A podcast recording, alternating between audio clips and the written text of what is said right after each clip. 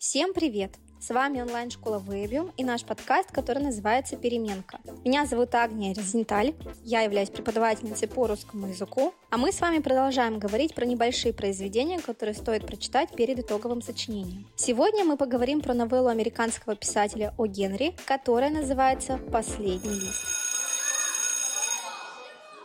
Действие происходит в небольшом районе Гринвич-Виллидж на западе Манхэттена.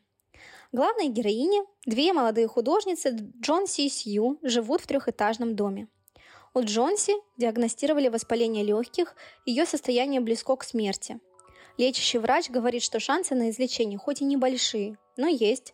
Однако все зависит от внутреннего настроя пациентки. Ситуация усугубляется тем, что сама девушка не имеет никакой воли к жизни. Она не видит смысла бороться с болезнью и с нетерпением ждет своей участи. Джонси, будучи творческой личностью, проводит параллели своего состояния с листьями плюща, который растет прямо за окном дома. Когда с плюща упадет последний листок, тогда и я умру. Подруга Джонси, обеспокоенная мрачными и пессимистичными мыслями, идет к соседу, художнику Берману. Старый художник, в свое время лелеявший мечту написать великую картину, с усмешкой слушал взволнованные речи Сью о своей подруге, вообразивший, что она должна умереть, как только ветер сорвет последний лист у дерева напротив дома. Умирать от того, что листья все опали с проклятого дерева, возможно ли такая глупость? Эх, бедная мисс Джонси. На следующее утро на дереве остался один лишь единственный лист. Джонси уверена, что к следующему дню он не продержится, и тогда наступит ее смерть. Девушка весь день наблюдает за тем, как листок, несмотря на дождь и ветер, остается висеть на ветке. И вот наступило утро очередного дня, а листок продолжает висеть. Джонси восприняла это как хорошее предзнаменование и решила бороться со стихией, то есть болезнью, до последнего, подобно плющевому листку. Врач, заходивший проведать пациентку, установил, что у нее хорошие шансы на выздоровление. Также мимоходом он замечает, что его новый пациент – старик Берман, который заболел буквально на днях. Вечером Сью сообщает Джонси о смерти старика. Выясняется, что он, услышав о группам предрассудке девушки про лист плюща, решает нарисовать картину, на которой был бы изображен этот листок. Шедевр, давно планируемый Берманом, был написан именно в ту ночь, когда последний лист плюща был оторван от дерева.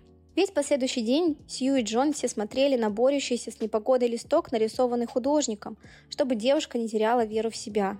Сам старик, занимаясь картиной, заболел пневмонией и скончался. Если вы до сих пор не прочитали эту новеллу, то срочно исправляйте это недоразумение. Во-первых, она совсем коротенькая, в ней всего 4 странички, а во-вторых, она очень трогательная. О Генри прекрасный писатель, и даже пневмония у него не просто болезнь, а целый образ. Как начинается новелла? В ноябре неприветливый чужак, которого доктора именуют пневмонией, незримо разгуливал по колонии, касаясь то одного, то другого своими ледяными пальцами. По восточной стороне этот душегуб шагал смело, поражая десятки жертв. Но здесь, в лабиринте узких, поросших мухом переулков, он плелся нога за ногу. Давайте подумаем, как это произведение может нам пригодиться в написании сочинения.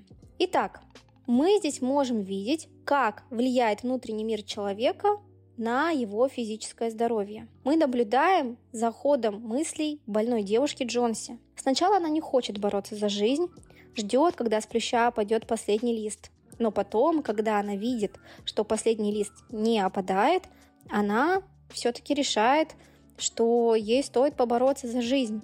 И читатель понимает, что внутренний настрой, разговор с собой может влиять не только на наше настроение, но и на наше физическое состояние. От него буквально зависит наша жизнь. Когда Джонси видит, как листок борется за свое существование, она тоже отбрасывает упаднические настроения и выздоравливает. Цитата. «Должно быть, этот последний лист остался на ветке для того, чтобы показать мне, какая я была гадкая. Грешно желать себе смерти. Теперь ты можешь дать мне немного бульона, а потом молока с портвейном. Хотя нет, принеси мне сначала зеркальце, а потом обложи меня подушками, и я буду сидеть и смотреть, как ты стряпаешь. В этом рассказе также поднимается тема дружбы, дружба Сью и Джонси.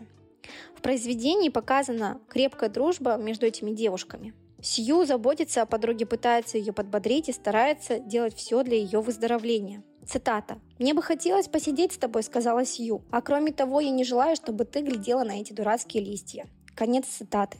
Искренняя дружба – один из главных аспектов человеческой жизни. В новелле показано, насколько важно, чтобы рядом с тобой был заботливый и хороший друг. Конечно, отдельного внимания заслуживает поступок Бермана. О Генри показывает нам, что мы не должны судить людей по их внешности и образу жизни. Когда мы знакомимся с героем, писатель рисует такой портрет. Цитата. А в остальном это был злющий старикашка, который издевался над всякой сентиментальностью и смотрел на себя, как на сторожевого пса, специально представленного для охраны двух молодых художниц. Конец цитаты. Но в самом конце произведения мы понимаем, что Берман ценой своей жизни спас Джонси. Именно он нарисовал последний лист, который возродил в девушке жажду жизни. Читатель понимает, что Берман был добрым и неравнодушным человеком, который не смог остаться в стороне и сделал все, что мог для спасения девушки. Я желаю вам приятного чтения.